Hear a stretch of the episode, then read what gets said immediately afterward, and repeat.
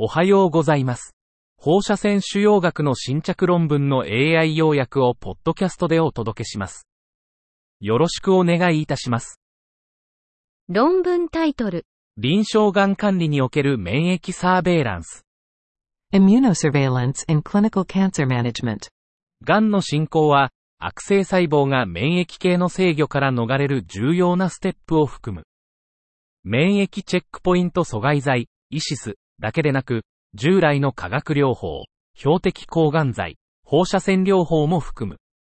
これらの治療法は、腫瘍を標的とする免疫反応を引き起こすことで、特に有用。現代のがん治療では、これらの組み合わせを使用する傾向が増えている。しかし、複数のイシスの組み合わせは、単剤イシスと比較して重篤な副作用が一般的。これらの組み合わせ戦略の成功は、手術可能ながん患者に対する術前、心脳化、設定への移行を促進している。免疫監視の重要性を現代の臨床がん管理において批判的に議論する。論文タイトル、気候危機と自然危機を不可分の世界的健康危機として扱うとき、Time to treat the climate and nature crisis as one indivisible global health emergency. アブストラクトが提供されていませんでした。論文タイトル、免疫腫瘍学における予測バイオマーカー探索のための人工知能、系統的レビュー。Artificial Intelligence for Predictive Biomarker Discovery in Immuno-Oncology. A Systematic Review. 背景、免疫チェックポイント阻害剤、ICI の広範な使用は、多くの癌種の治療を革新しました。しかし、ICI から利益を得る可能性のある患者を選択することは依然として困難です。AI は、精密免疫腫瘍学の研究と開発で高次元の腫瘍学データを活用することを可能にします。方法、我々は、5つのデータモダリティ、ゲノミクス、ラジオミクス、パソミクス、リアルワールドデータ、マルチモダリティデータを通じてがん患者の ICI 効果予測を研究する動向評価のオリジナル論文の系統的な文献レビューを行いました。結果、合計90の研究がこの系統的レビューに含まれ、その80%が2021から2022年に発表されました。その中で、37の研究がゲノミクス、20の研究がラジオミクス、8の研究がパソミクス、20の研究がリアルワールドデータ、5の研究がマルチモーダルデータを含んでいました。結論、AI に基づく方法は、バイオマーカーの発見の地平線を拡大し、既存のデータセットからのマルチモーダルデータの統合の力を示しました。論文タイトル、進行胃がんの一時治療としてのペムブロリズマブ。Pembrolizumab as a first-line treatment for advanced gastric cancer. アブストラクトが提供されていませんでした。論文タイトル、通放期皮膚扁平上皮がんに対するネオアジュバントセミプラマブと手術。単群多施設共同第二層試験の追跡調査と生存成績。Neoadjuvant semiplimab and surgery for stage 2 IV cutaneous squamous cell carcinoma.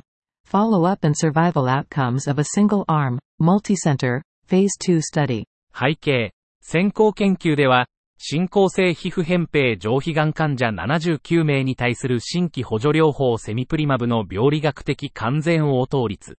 51%、95% CI39 から62と主要病理学的応答率。13%を報告しました。方法、18歳以上の通報期 M0 皮膚扁平上皮がん患者を対象に新規補助療法セミプリマブを最大4回投与し、その後手術を行いました。結果、79名の患者の中で、手術を受けた70名のうち65名、93%が手術後の管理データを持っており、そのうち32名、49%が手術後に観察され、16名、25%が補助セミプリマブを受け、17名、26%が補助放射線治療を受けました。解釈、手術可能な通放期皮膚扁平上皮がん患者に対して、新規補助療法セミプリマブの投与後に手術を行うことは、潜在的な治療選択肢となり得ます。論文タイトル、ハーニー陰性進行胃がんに対するペムブロリズマブプラス化学療法とプラセボプラス化学療法の比較試験。キーノート859。多施設共同無作為化二重盲検第三層試験。Pembrolizumab plus chemotherapy versus placebo plus chemotherapy for HER2 negative advanced gastric cancer. KEYNOTE859. A multicenter, randomized, double-blind, phase 3 trial. 背景、PD-1 阻害剤と化学療法の併用は、胃または胃食道接合部がんに有効性を示しています。方法、キーノート859は、 207の医療センターで行われた多施設、二重盲検、プラセボ対象、ランダム化、フェーズ3試験です。結果、2018年11月8日から2021年6月11日までの間に、2409人の被験者のうち1579人、66%がランダムに割り当てられました。解釈。ペムブロリズマブプラス化学療法群の参加者は、プラセボプラス化学療法群の参加者と比較して、全体的な生存期間が優位に改善し、毒性が管理可能でした。資金提供、メルクシャープドーム社。論文タイトル。オシメルチニブで増悪後のエグファー変異進行 NSCLC に対するアミバンタマブプラス化学療法とラザルチニブ併用、非併用、第3層マリポサニ試験の主要結果。Amivantamab plus chemotherapy with and without laserdinib in EGFR mutant advanced NSCLC after disease progression on osimertinib. Primary results from the Phase 3 Mariposa 2 study. 背景、アミバンタマブとカルボプラチン、ペメトレキセド、化学療法の併用は、エグファー変異を持つ進行性非小細胞肺がん、NSCLC、患者に対する高腫瘍活性を示しました。方法、657人の患者がランダムに分けられ、アミバンタマブラザーティニブ化学療法、化学療法、またはアミバンタマブ化学療法を受けました。結果、アミバンタマブ化学療法とアミバンタマブラザーティニブ化学療法は、化学療法に対して優位に長い無増悪生存期間を示しました。HR0.48 及び0.44、それぞれ P より小さい0.001。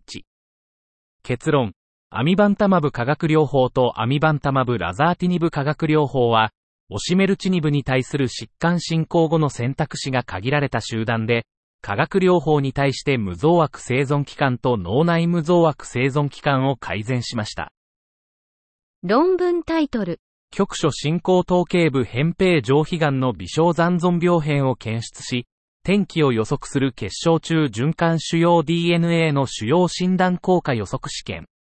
Tumor agnostic plasma assay for circulating tumor DNA detects minimal residual disease and predicts outcome in locally advanced squamous cell carcinoma of the head and neck. 背景、統計部扁平上皮癌、ラ SCCHN の40から50%が再発。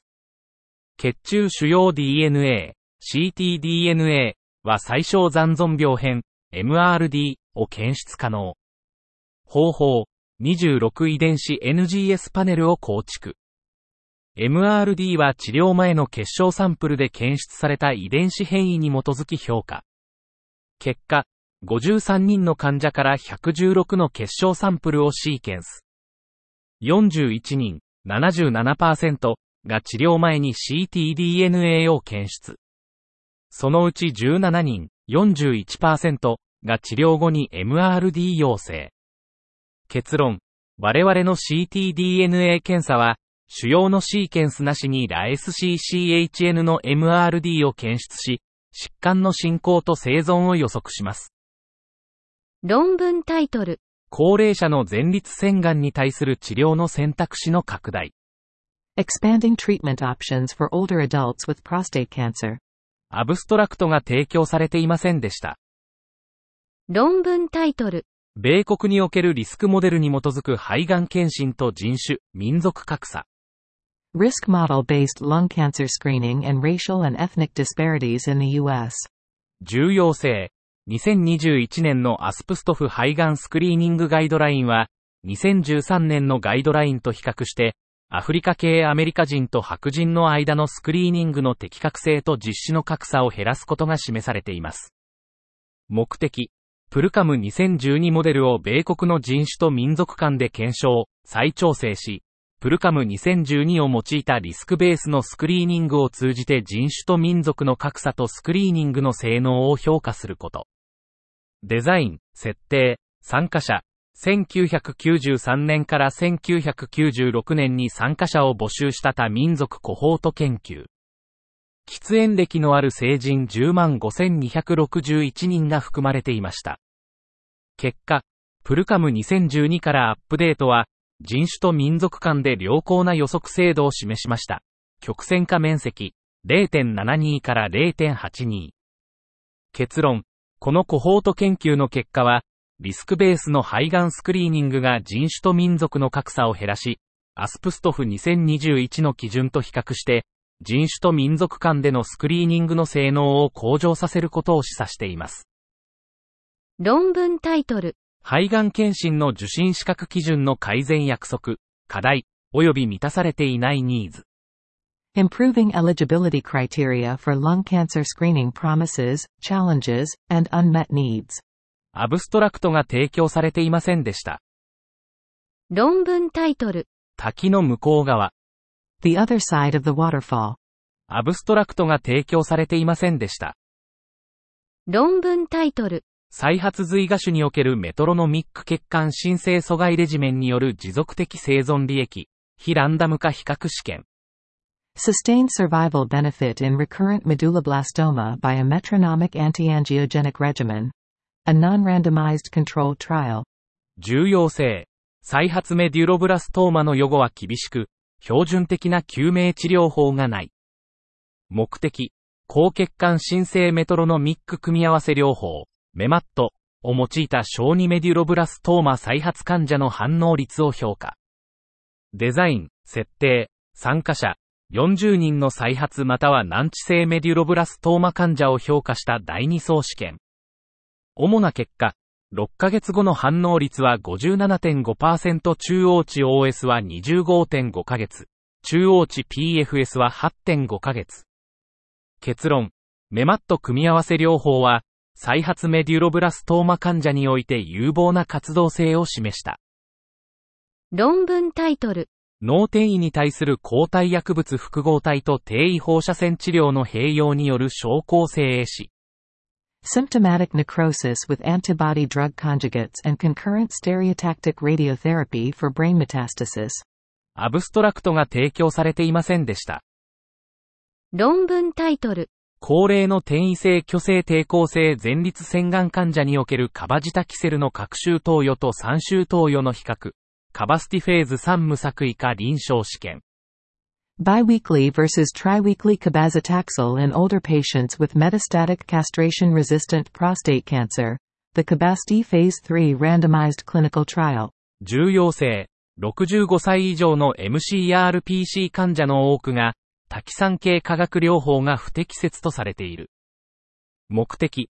2週間ごとのカバザキサール、CBZ、16mg 毎平方メートルと GCSF が、3週間ごとの CBZ25mg 毎平方メートルと GCSF に比べて、中等度以上の高中級減少症やその合併症のリスクを減らすかを調査。デザイン。196名の65歳以上の MCRPC 患者を対象に、フランスとドイツで行われた第3層ランダム化臨床試験。結果、3週間ごとの CBZ25mg 毎平方メートル群と比べて、2週間ごとの CBZ16mg 毎平方メートル群で中等度以上の高中級減少症やその合併症の発生率が大幅に低下。62.5%対5.1%。結論。標準治療が不適切な65歳以上の MCRPC 患者に対して、2週間ごとの CBZ16mg 毎平方メートル療法を提供すべきであると示唆された。論文タイトル。固形がんにおける主要突然変異負荷試験。Tumor mutational burden testing in solid tumors.